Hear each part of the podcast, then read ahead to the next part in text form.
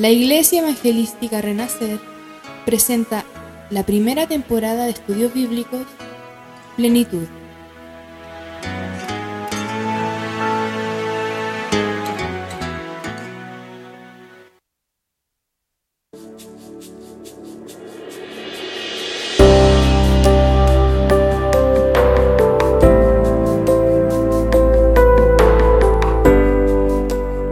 Hola, ¿cómo están en este día? Dios les bendiga grandemente. Hoy hablaremos de la segunda parte de este estudio bíblico, el fruto del Espíritu. Y el verso bíblico estaba en Gálatas capítulo 22, verso capítulo 5, verso 22. Recordemos anteriormente hablamos del primer fruto del Espíritu, que es el amor, que sin ese primer fruto los demás no podrán florecer, porque el amor es el más importante. A través de ese gran amor que Dios nos dio, podemos trabajar y cumplir con los demás frutos, ya que Dios, en su gran amor e inmensa misericordia, nos amó primero. Por eso nosotros debemos demostrar ese gran amor y así demostrar que el Espíritu Santo mora en nuestras vidas. Como hijos de un Dios de amor, debemos ser pacientes, soportar, seguir adelante sin desmayar por amor a Dios y a la humanidad. Hoy hablaremos del segundo fruto del Espíritu, el gozo, que se hace presente 70 veces en el Nuevo Testamento. Dios es el verdadero autor del gozo. Lo que el hombre anhela y busca en el mundo no lo ha podido encontrar en su plenitud, porque solo el Hijo de Dios y su Espíritu Santo nos puede dar ese gozo inagotable, que va más allá de una simple alegría momentánea, que en el momento de la prueba o dificultad se desvanece. Por tanto, Pablo, como Santiago, pueden afirmar que debemos estar siempre gozosos y confiamos y confiados aún en el sufrimiento.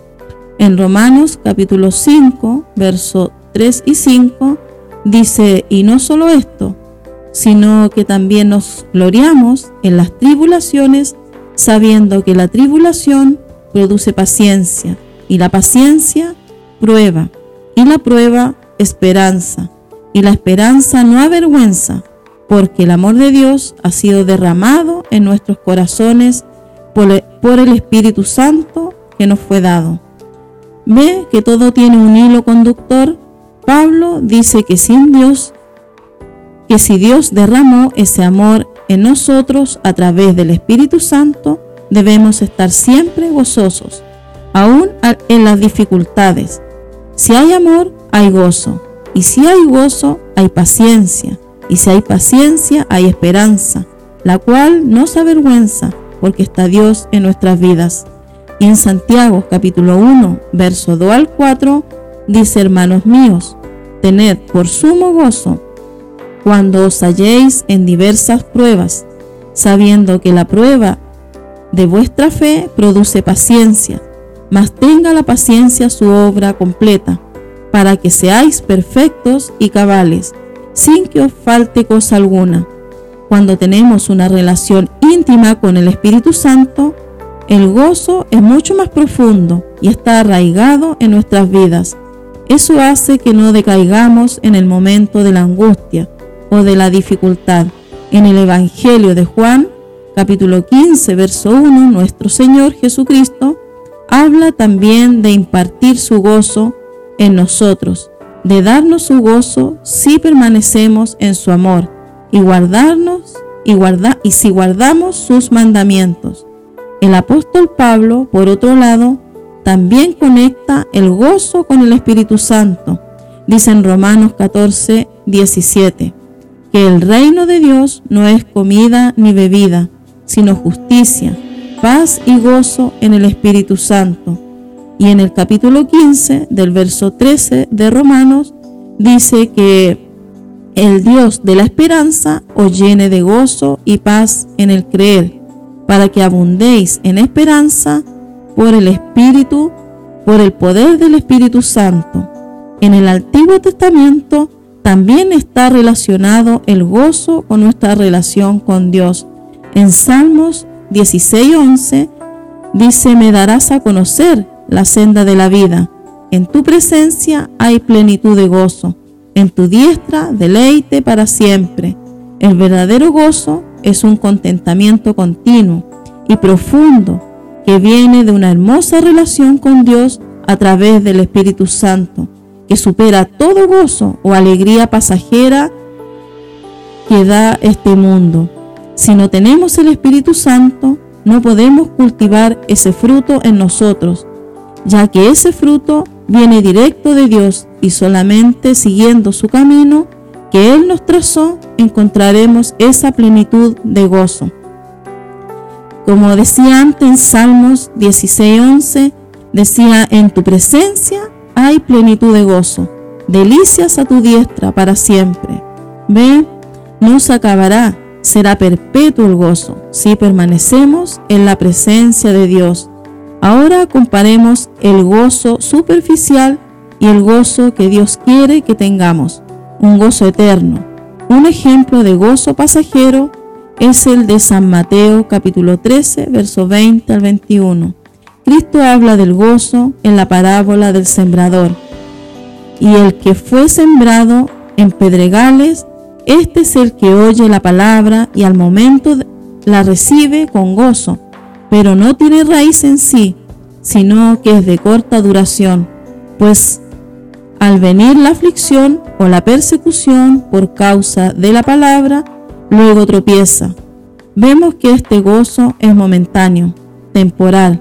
La persona pudo haber sentido gozo al momento de escuchar la palabra de Dios, pero después se enfocó en las pruebas, en las dificultades y empezó a alejarse de Dios.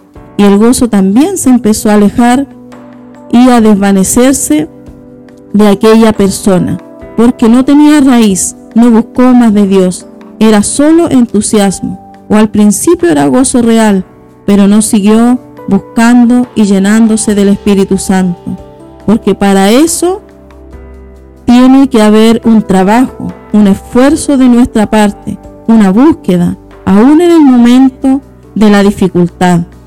Ahora cuando demostramos gozo, estamos demostrando dónde está nuestra fe. Tenemos que enfrentar muchas circunstancias que pueden quitarnos el gozo, enfermedades, trabajo, problemas, problemas familiares, muerte de algún ser querido, etc. ¿Cómo podemos tener o demostrar gozo en esos tiempos? Fácil, dice nuestro Señor Jesucristo en San Mateo capítulo 11 del 28 al 30. Dice así, venid a mí todos los que estáis trabajados y cargados, y yo os haré descansar. Llevad mi yugo sobre vosotros y aprended de mí, que soy manso y humilde de corazón, y hallaréis descanso para vuestras almas, porque mi yugo es fácil y ligera mi carga. Aprended a descansar y a confiar en nuestro Señor nos hace sentir nuestras dificultades más ligeras y nos lleva a tener una vida de gozo pleno en Él. Como dijo el rey David en Salmo 28, 7, cuando se sintió en problemas y necesitaba ayuda, pero no cualquier ayuda, sino la ayuda de Dios. Jehová es mi fortaleza, dijo, y mi escudo. En él confió mi corazón y fui ayudado, por lo que se gozó mi corazón y fui ayudado. ¿Qué es lo que demanda Dios de nosotros? Que confiemos y esperemos en Él con gozo, ese gozo que derramó nuestro Señor Jesucristo en nosotros a través del Espíritu Santo. Y en Romanos 15:13, el apóstol Pablo deseaba para los romanos que el Dios de esperanza los llenara de todo gozo y paz en el creer, para que abunden ellos esperanza por el poder del Espíritu Santo. Ahora el poder que tiene el Espíritu Santo es el que hace o el que logra que en nosotros haya una esperanza una certeza, una seguridad que nos llena de alegría, de satisfacción. La llenura del Espíritu Santo logra todo esto, el que podamos confiar estar siempre gozosos. No hay otra manera alguna, solo Dios es el único que nos hace sentir bien y seguros. Y para ir terminando este estudio en primera de Tesalonicenses 5:16 dice estar siempre gozosos, que ese fruto pueda estar en su vida y en la mía. Dios les bendiga y no se pierdan el próximo estudio del tercer fruto del Espíritu. Bendiciones.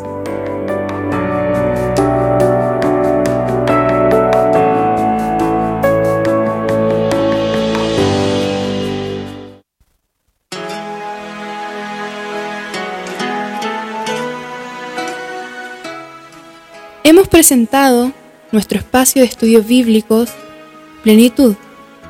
Si quieres saber más sobre nuestra iglesia, te invitamos a que siga nuestras redes sociales en Instagram, YouTube y Facebook. Nos encuentras como Iglesia TPR. Te esperamos en el próximo episodio.